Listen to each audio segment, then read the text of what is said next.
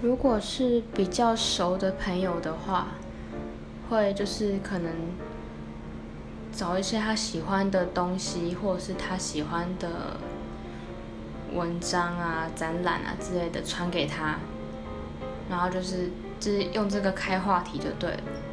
那如果是比较不熟的朋友的话，可能就是问对方最近过得好吗？这样子。通常再再更不熟的话，就不会跟他讲话了，不会说什么“我想你”之类的。所以就是到到这个层次而已。